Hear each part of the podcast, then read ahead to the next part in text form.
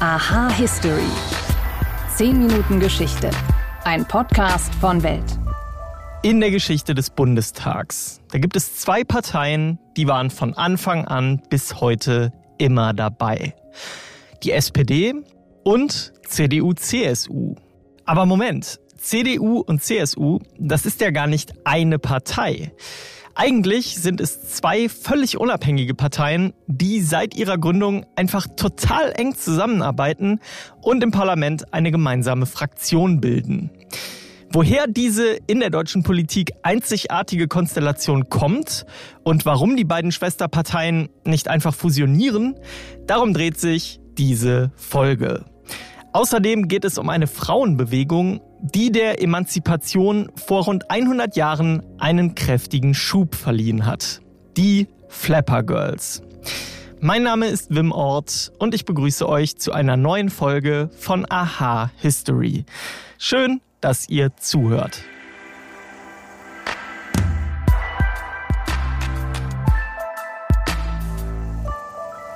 Es ist eine dieser Kuriositäten in der deutschen Politik das Verhältnis von CDU und CSU.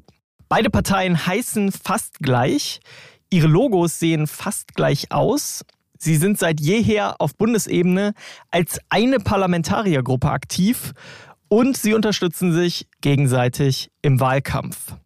Diese enge Bindung ist nur deswegen möglich, weil die beiden Parteien nirgendwo gegeneinander antreten.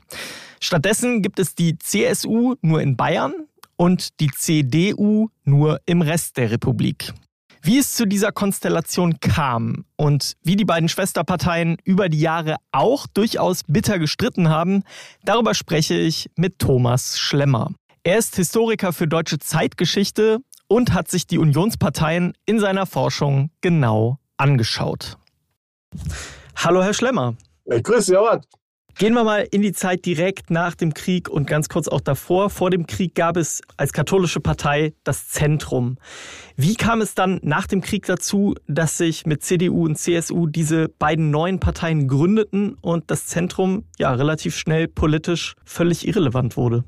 Ich muss ergänzen, es gibt tatsächlich im politischen Katholizismus mehr als das Zentrum.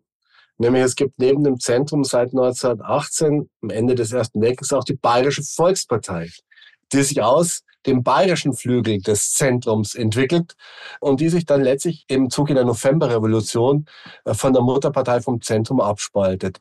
Also wir haben bereits in der Weimarer Republik Vorläufer einer Konstellation, wie sie sich dann nach 1945 wieder herausbildet. Und das ist wichtig. Das heißt, es gibt eben diese Tradition einer eigenständigen bayerischen Partei schon lange vor 1945 und das Personal, das 1945 die CSU aus der Taufe hebt, die haben eben vielfach eine Vergangenheit in der Bayerischen Volkspartei.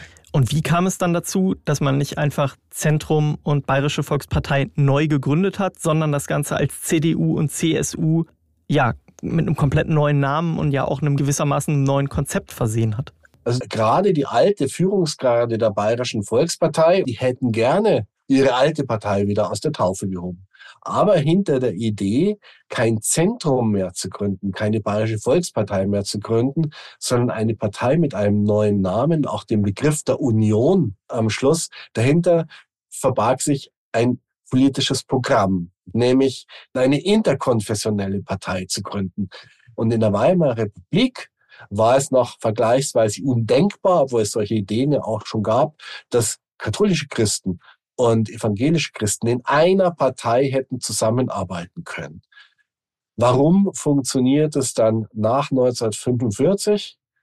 Das hat natürlich mit der Erfahrung der nationalsozialistischen Diktatur zu tun. Und um jetzt eine neue Gesellschaft aufzubauen, eine Gesellschaft, die auf Demokratie und der Würde des Menschen ruht und in Gott wurzelt, da muss man die konfessionellen Grenzen überwinden und eine gemeinsame Partei gründen. Und deswegen braucht es einen neuen Namen und der Name Union ist nicht nur deswegen gewählt worden, weil der Name Partei verbraucht war, die Partei mit der NS-Partei identifiziert worden ist, sondern dahinter stand ein Angebot, eine Einladung an evangelische Christen, sich der Union anzuschließen.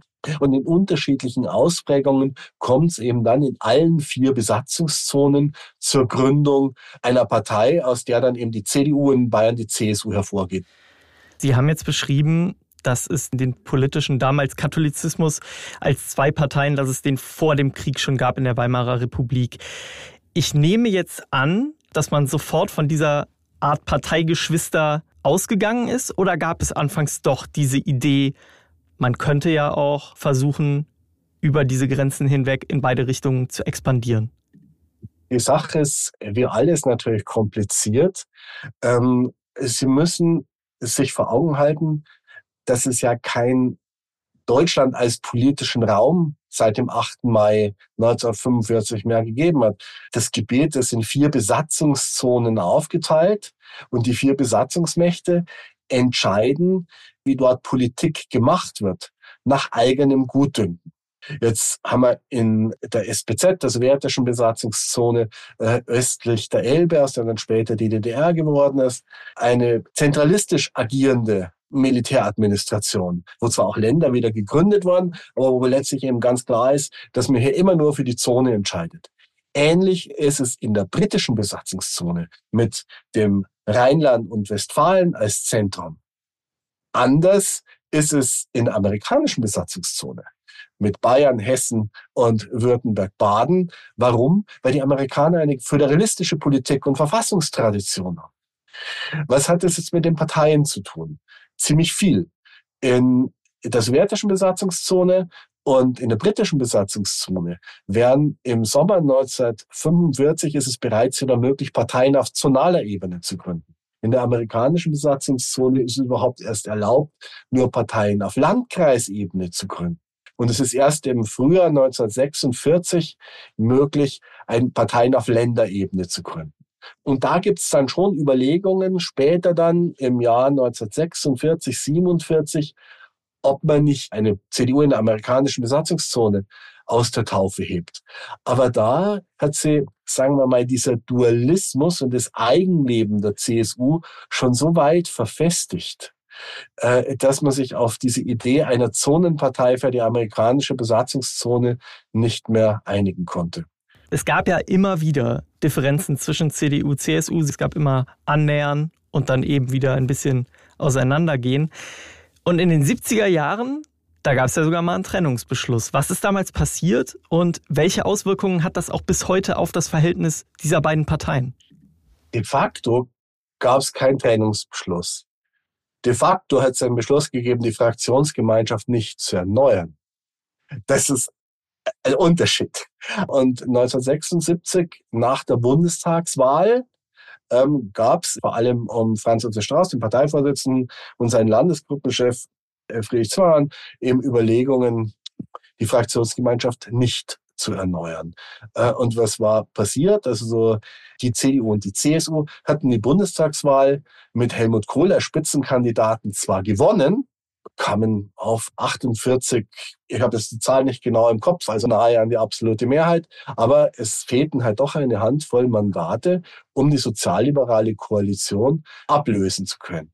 Und wenn sich eben von den Koalitionspartnern der Regierung keiner bewegt, dann ist man auf absehbare Zeit bei einem Bundestag, in dem es ja nur diese vier Parteien gegeben hat, also die SPD, die FDP, die CDU und die CSU, das muss man sich ja immer vor Augen halten, hat sich da das Gespenst der ewigen Opposition aufgetan. Weil absolute Mehrheiten auf Bundesebene sind selten. Das hat bei beiden Unionsparteien zu strategischen Überlegungen geführt, was man denn jetzt tut. Kohl hat sich dafür entschieden, auf Zeit zu setzen und die immer stärker sichtbaren Spannungen zwischen der FDP und der ähm, SPD eben abzuwarten, bis man dann eben die Möglichkeit hat, äh, von einem Koalitionswechsel des kleineren Koalitionspartners zu profitieren. Das ist ja dann auch 82 so gekommen. Jetzt war Kohl erheblich jünger als Strauß. Strauß wollte und konnte auch nicht so lange warten. Ja. Also hat man in Teilen der CSU eine andere Variante ventiliert und das war die der vierten Partei. Heißt also, die CSU kandidiert nicht nur in Bayern, sondern bundesweit mit einem Programm, sagen wir, das äh, ein konservativeres Profil aufweist als das der CDU ja bis heute ist, um eben mehr Wählerinnen und Wähler mobil zu machen, denen die CDU eben nicht konservativ genug waren. Und so die zwei Prozent auszuschöpfen, die der Union zur absoluten Mehrheit fehlen. Das war so die strategische Überlegung dahinter. Und als es durchgesickert ist, ist also von Seiten der CDU ziemlich schnell reagiert und gesagt, in dem Moment, wo eben die CSU sich über Bayern hinaus ausdehnt, wird es auch ein CDU-Landesverband Bayern geben. Und das hätte mit Sicherheit das Ende der absoluten Mehrheit der äh, äh, CSU in Bayern bedeutet. Ähm, und es gab in der CSU auch gewichtige Stimmen, äh, die gesagt haben, wir gehen diesen Kurs nicht mit. Und da ist man dann relativ schnell zurückgerudert. Nicht ohne sich das allerdings äh, be hat bezahlen zu lassen, als man dann die Fraktionsgemeinschaft doch erneuert hat. Da hat man eben der CSU-Landesgruppe einige neue Rechte zugestanden in der Organisation der Gesamtfraktion. Und seitdem spielt eben dieser Geist von Kreuz immer wieder eine gewisse Rolle. Allerdings geistert er eher durch die Medien, als er wirklich so ein, ja, wie soll man sagen, ähm, äh, praktischen Hintergrund hat. Einzig äh, 2018 ähm, sah es eine Zeit lang so aus, als würde Seehofer darauf zusteuern. Und was mit dem neuen Wahlgesetz aussieht, das weiß auch noch kein Mensch. Weil in dem Moment, wenn die Ampel damit durchkommt, dass es eben sein kann, dass äh, die CSU, obwohl sie alle bayerischen Direktmandate macht, an der 5%-Klausel scheitert, dann stellt sich für beide Unionsparteien die Frage nach dem Zukunft des Gebietskartells völlig neu. Sagt Thomas Schlemmer. Vielen, vielen Dank für Ihre Eindrücke. Herzlichen Dank für die Fragen. Aus der deutschen Politik nehme ich euch jetzt mit in das Amerika der goldenen 1920er Jahre. In dieser Zeit gab es eine besondere Frauenbewegung, die rauchte, feierte, trank und die auf diese Weise die Emanzipation vorantrieb. Woher die Flapper Girls kamen und was ihren Lebensstil ausmachte, darum geht es jetzt.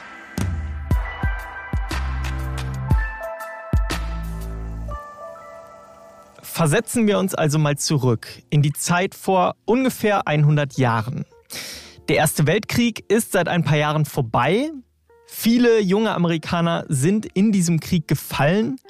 Und wie nach vielen anderen Kriegen auch, sind es nun in hohem Maße die Frauen, die in den Jahren danach das gesellschaftliche Leben prägen. In den USA ging es für die Frauen in dieser Zeit allgemein bergauf, denn im Jahr 1920 erlangten sie endlich auch das allgemeine Wahlrecht. Und eine Bewegung, die diesen Zeitgeist wie keine andere widerspiegelt, das sind die Flapper Girls. Aber was soll das eigentlich heißen? Der Begriff Flapper stammt ursprünglich aus England und beschreibt junge Wildvögel, die zu flattern beginnen, bevor sie richtig fliegen können. Übertragen auf die jungen Frauen der 1920er Jahre symbolisiert es das metaphorische Ausbreiten der Flügel, also das Erproben neuer Freiheiten. Denn diese jungen Amerikanerinnen, die hatten keine Lust mehr, viktorianischen Schönheitsidealen und Normen zu folgen. Und so kreierten sie ihren ganz eigenen Stil. Sie legten das Korsett ab, schnürten ihre Brüste flach schnitten sich kurze Bobfrisuren, zogen schwarze Lidstriche und sie tauschten taillierte Kleider gegen lockere, kurze Trägerkleider. Auch Coco Chanels weltberühmtes kleines Schwarzes wurde während dieser Zeit geboren. Und in diesen kurzen Kleidern, da besuchten die Frauen dann Jazzbars und tanzten den damals hochmodernen Charleston-Tanz. Aber diese Frauen waren nicht nur in der Modebranche Pionierinnen. Sie fuhren Autos, sie spielten Golf, sie rauchten öffentlich und sie verlangten das Recht auf eine eigene Berufstätigkeit und Bildung. Damit forderten sie genau die Dinge ein, die bis dahin allein Männern vorbehalten gewesen waren. Gleichzeitig gaben sie auch wenig auf die geltenden Prohibitionsgesetze. In den Speakeasies der Städte, da tranken sie Alkohol und kokettierten offen mit dem Exzess. Kurzum, die Flapper Girls waren die Trendsetterinnen ihrer Zeit. Natürlich wurden sie scharf von ihren konservativen Zeitgenossen kritisiert und sogar skandalisiert. Ja, und als dann 1929 die Börse crashte, da endete die Flapper-Ära abrupt. Der hedonistische Lebensstil passte einfach nicht mehr mit der neuen, harten Realität zusammen.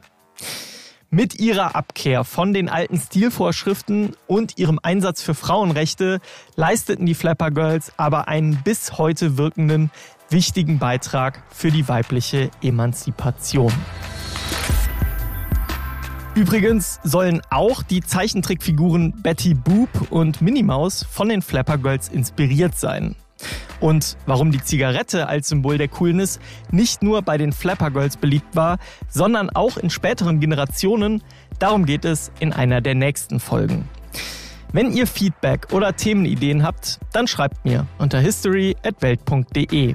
Und wenn ihr spendabel seid, dann lasst uns doch gern eine Bewertung oder ein Abo auf den Plattformen da. Ich sage Danke an meine Kollegin Imke Rabiga, die mich bei der Recherche zu den Flapper Girls unterstützt hat. Und ich sage Danke euch fürs Zuhören und bis zum nächsten Mal.